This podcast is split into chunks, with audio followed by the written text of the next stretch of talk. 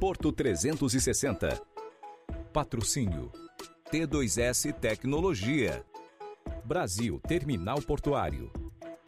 Olá, está no ar por 360 Entrevista, nosso espaço semanal para debater assuntos importantes em relação aos portos internacionais, portos do Brasil e principalmente em relação ao Porto de Santos. A gente começa o ano com estúdio novo e é claro que eu tinha que convidar as nossas amigas do Porto, a minha madrinha e deputada federal, Rosana Vale, a madrinha da Confraria do Porto. Rosana, obrigado pela tua presença aqui com a gente.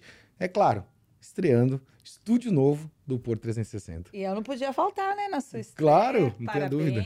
É sucesso para você, já tenho te acompanhado. É, as pessoas da nossa região estão entendendo mais de Porto porque você descomplica a informação. E isso é muito bom para a gente e para chegar até os moradores, né? Porque o Porto está muito ligado à vida da cidade.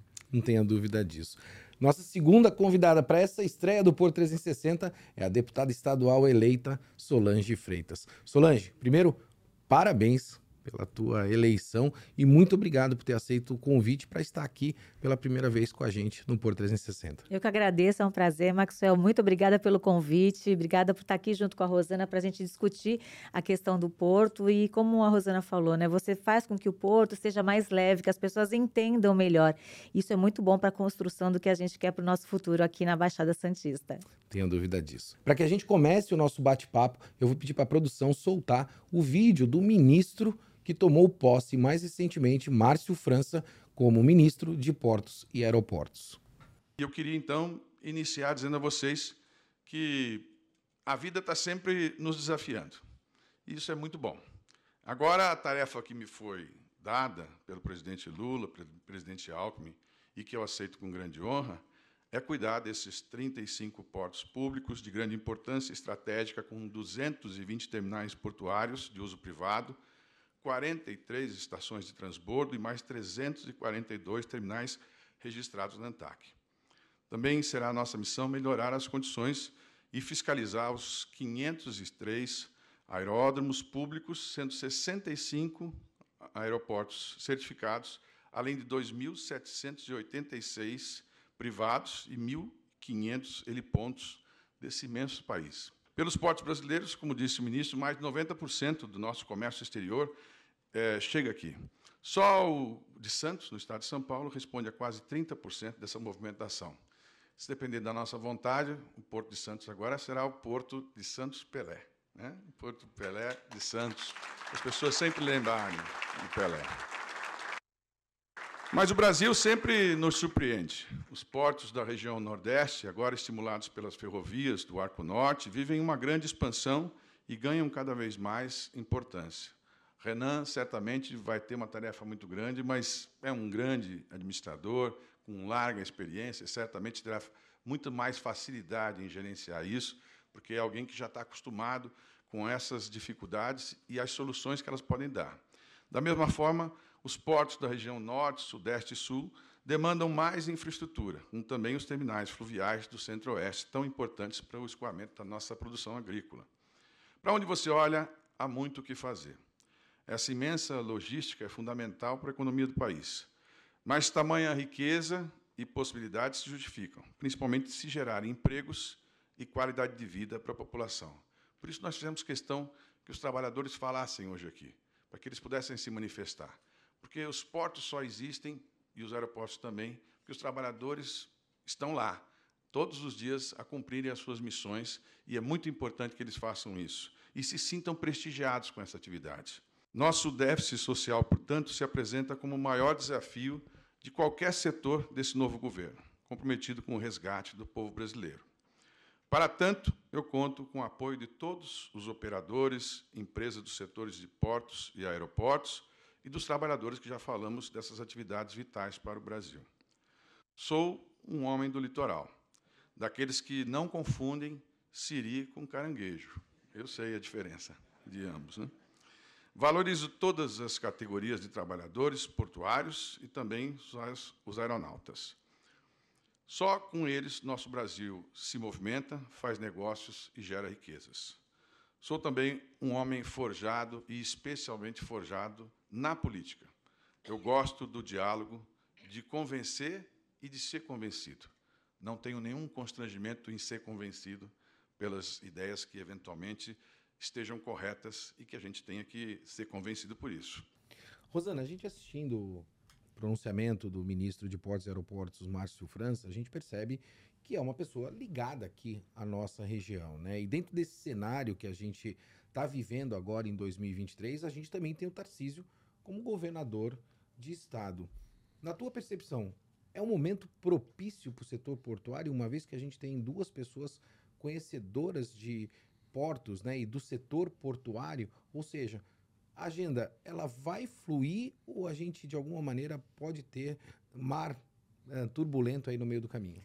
primeiro, assim, houve uma quebra no entendimento né, com esse novo governo. Né? O governo anterior ele vinha né, com o foco na privatização privatização do, do, da administração do porto. Isso agora para.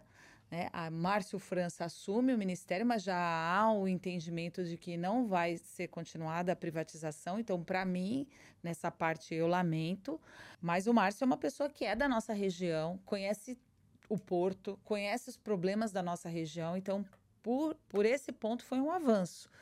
É, e o, o Márcio é uma pessoa, como ele mesmo disse, né? De pode ser convencida de mudança de, de postura.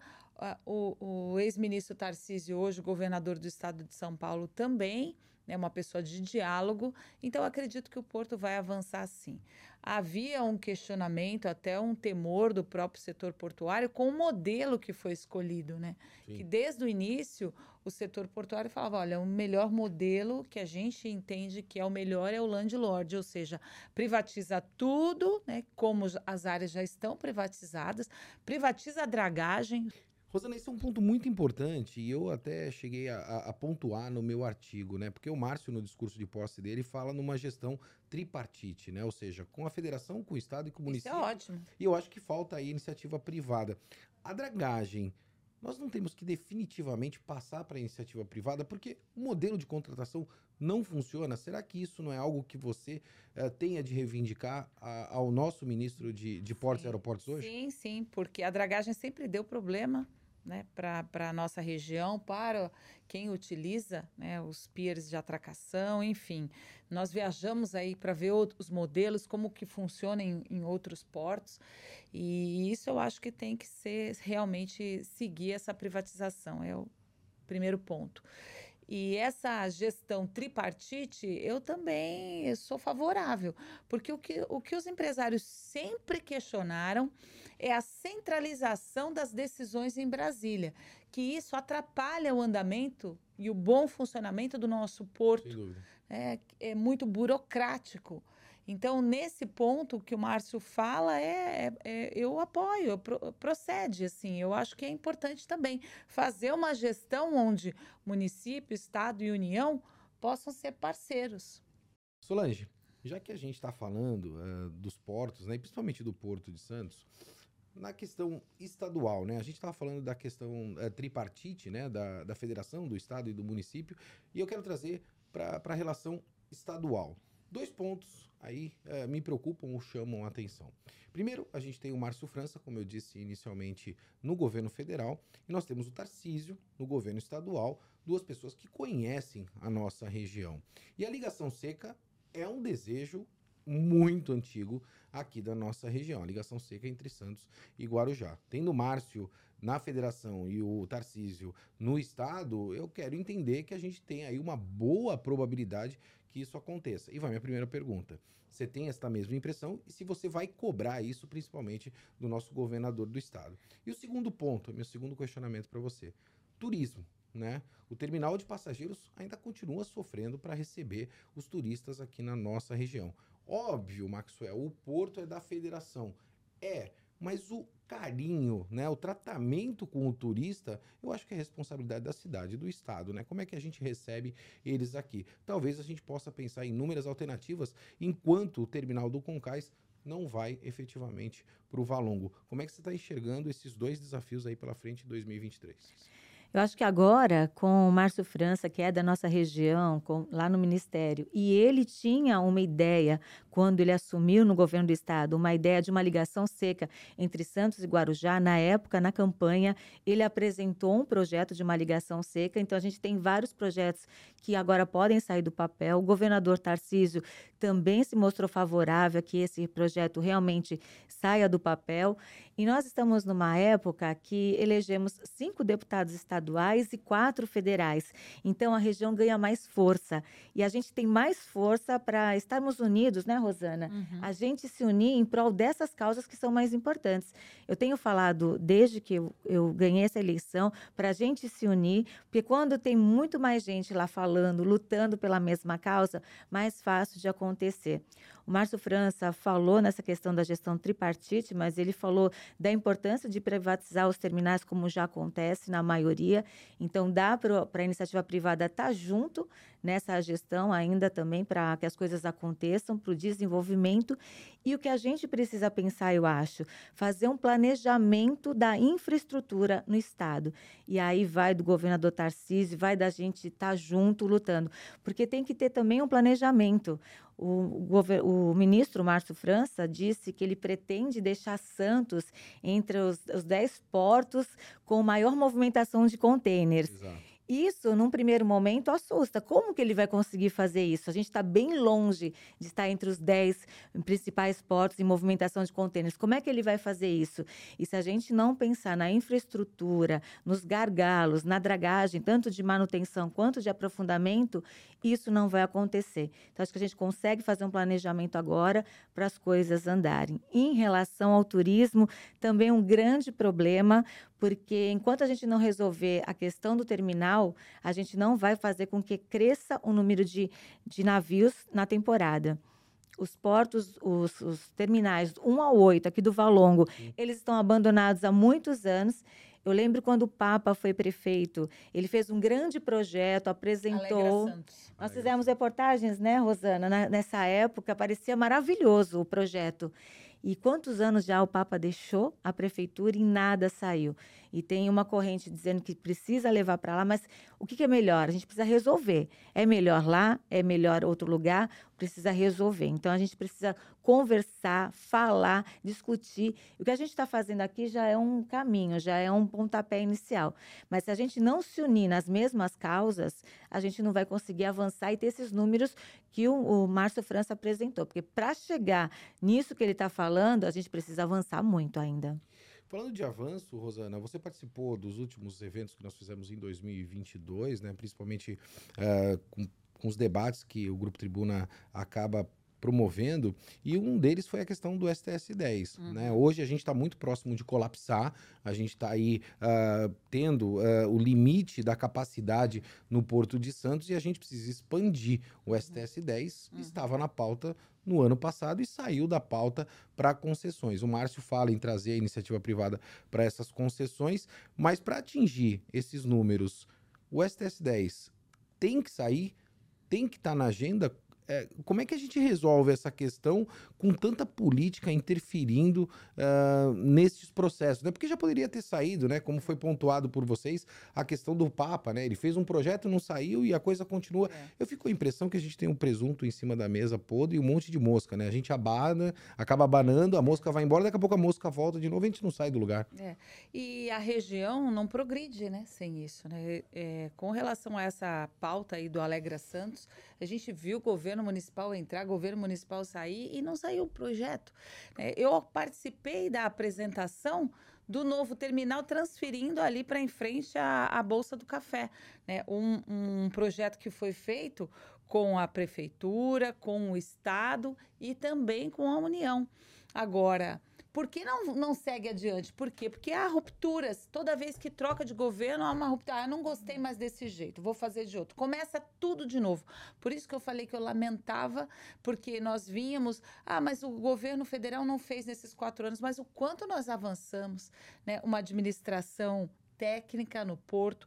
A, a Solange, jornalista também. Quantas vezes nós não fizemos matérias de ex-presidentes sendo presos no porto? Várias denúncias. Então foi, foi crescendo. O porto de prejuízo passou a dar lucro. Hoje já tem dinheiro nos caixas da SPA, 2 bilhões, né? metade do que é necessário para a construção do túnel, para a ligação seca. Então, só que aí né, tem um entendimento, olha, vamos é, seguir por essa linha, a privatização vai ser importante, vamos estabelecer o um modelo. Quantas audiências públicas nós fizemos atendendo os temores dos empresários? Olha, mas como a ANTAC vai regular isso aí para não, não, não pender para um lado, né? A fazer o arcabouço jurídico para que todos possam ter é, é, movimentação de forma é, democrática e isenta. Aí vai. Bom, aí muda o governo. Aí volta de novo. Agora não. Então a gente tem que né, lutar para que as coisas tenham continuidade. Continuidade. E a população perde. Sem dúvida, não tenha dúvida. A interferência disso. política é complicado, é, é. entendeu? Tomara que nesse novo governo a interferência política não seja maior do que os interesses da nossa região. Então é isso que a gente tem que lutar. Por isso que eu acho que mais importante ainda do que a gente tem um, uma proposta lá em Brasília, a gente tem uma proposta no governo do estado, é a gente estar tá unido. É. Quando e aqui na Baixada a gente consegue isso. Os deputados, eu, os prefeitos sei. Eu sei e que os o está empenhado em seguir adiante com o projeto da ligação seca. É, eu sei que ele é uma pessoa que é muito aberta ao diálogo e eu acho que eu acredito, tenho esperança, como nós falamos, nós são nove representantes, né? quatro federais e cinco estaduais, é, para que a gente consiga fazer uma execução do começo, meio e fim. Né? A população que é isso. E na é, verdade é, a gente consegue uma do... entrega, né, deputada? Exato, a gente consegue a entrega, a gente saia do, do universo. Suei, sabe, assim, trans, é, é, fiz um movimento assim, transpiração, muitas reuniões em Brasília, Solange, para conseguir colocar o projeto da ligação seca nesse pacote de privatização. Porque a primeira vez que eu cheguei lá para conversar com o então ministro Tarcísio, eu falei: ministro, essa é a principal obra da nossa região. Eh, tem que sair essa obra, é a principal. Aí ele olhou e falou: deputada, é metade do orçamento do Ministério da Infraestrutura. 4 bilhões, 4 bilhões e meio, a gente tem para o Brasil inteiro o dobro disso. A senhora quer levar para sua região? Vamos achar uma alternativa. E aí foram, foram, falou: agora vamos incluir no leilão com a privatização vai dar certo. Viajou para tantos portos, o ministro, Sim. com o Diogo Piloni, secretário de Portos. Descobrimos esse modelo, é o modelo para o Porto de Santos. E aí o dinheiro do leilão vai ser construído a ligação seca. Poxa, eu falei, comemorei, falei, graças a Deus. Ah, mas e os empregos? Que é o que assusta é a, grande a nossa população. Óbvio. Não quer dizer que privatização vai acabar o emprego, gente. Não é, não quer dizer. Né? Tem a expectativa de geração, eu fui em todas as audiências públicas, geração de 60 mil empregos diretos. Então, escolhe. Não é eu sou a favor de privatização. Na época da, da Covid, eu votei contra a privatização. Eu votei contra. Foi é, questionada a privatização dos Correios. Eu falei, eu estou aberta a a, a, dar minha opinião e assim você vai ver, a Solange também é desse, desse perfil, a gente não era ligada a partido político nenhum. Sim, nunca. Nunca. A gente é pelo que a gente acha. Se eu perguntar para ela se ela é de centro, de direita ou de esquerda, ela não vai saber dizer, porque a gente é plural. É verdade. Né? Então eu. Eu segui, bom, esse é o melhor modelo, então vamos lutar por ele. Vai ter emprego? Vai. Ó, tá aí os empresários falando, ó, isso aqui nós não estamos gostando. Aí vai, modifica. Foi feito um plano, foi feito um plano né, de, de desenvolvimento para a nossa região que incluía a, a, a desestatização. Agora cancelou.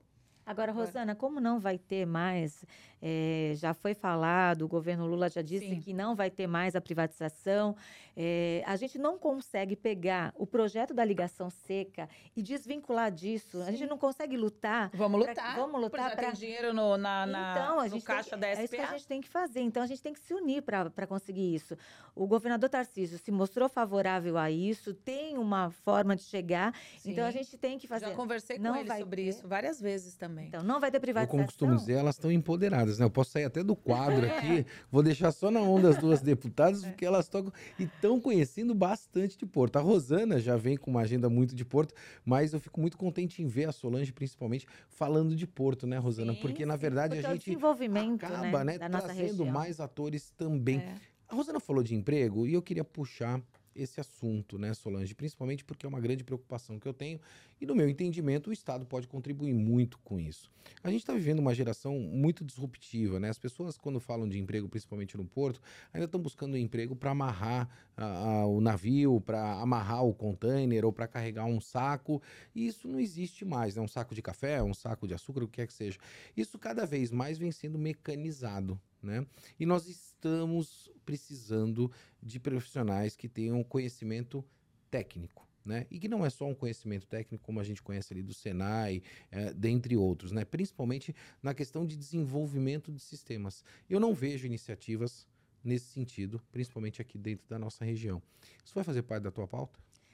A tecnologia ela traz muito desenvolvimento, principalmente no Porto de Santos. A gente já viu vários terminais aí que cresceram por causa da tecnologia. Só que realmente os nossos profissionais aqui do Porto de Santos eram esses que você falou, aquele que carregava o saco. Meu avô era estivador, Sim. meu pai também, também se aposentou no Porto de Santos. Então a gente vem dessa, Rosana também, né, Rosana? A gente vem dessa linha do trabalhador antigo.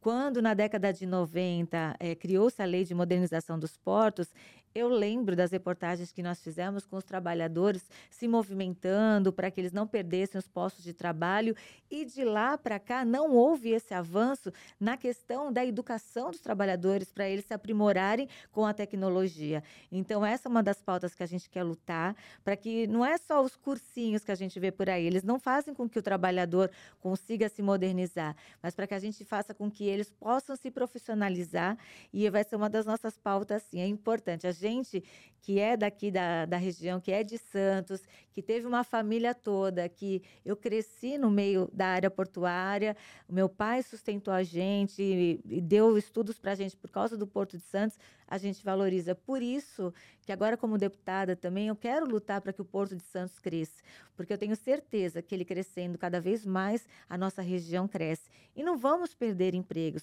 porque ele não vai ter de um lado, mas vai ter do outro. Tenho dúvida. E isso é um processo natural, né? não só de modernização das atividades portuárias, mas também em relação ao emprego. A gente está chegando ao final do nosso programa, mas eu preciso fazer esse questionamento. Temos duas jornalistas aqui né? A gente acompanhou mais recentemente o anúncio, uh, não só uh, propriamente pelo vice-presidente da República, mas também pelo próprio Márcio, em relação ao nome do Porto de Santos, né? trazendo uh, o Pelé né?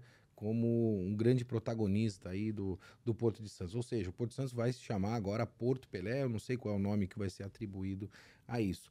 Mas o Porto, vou começar pela Rosana, é um ser vivo. Né?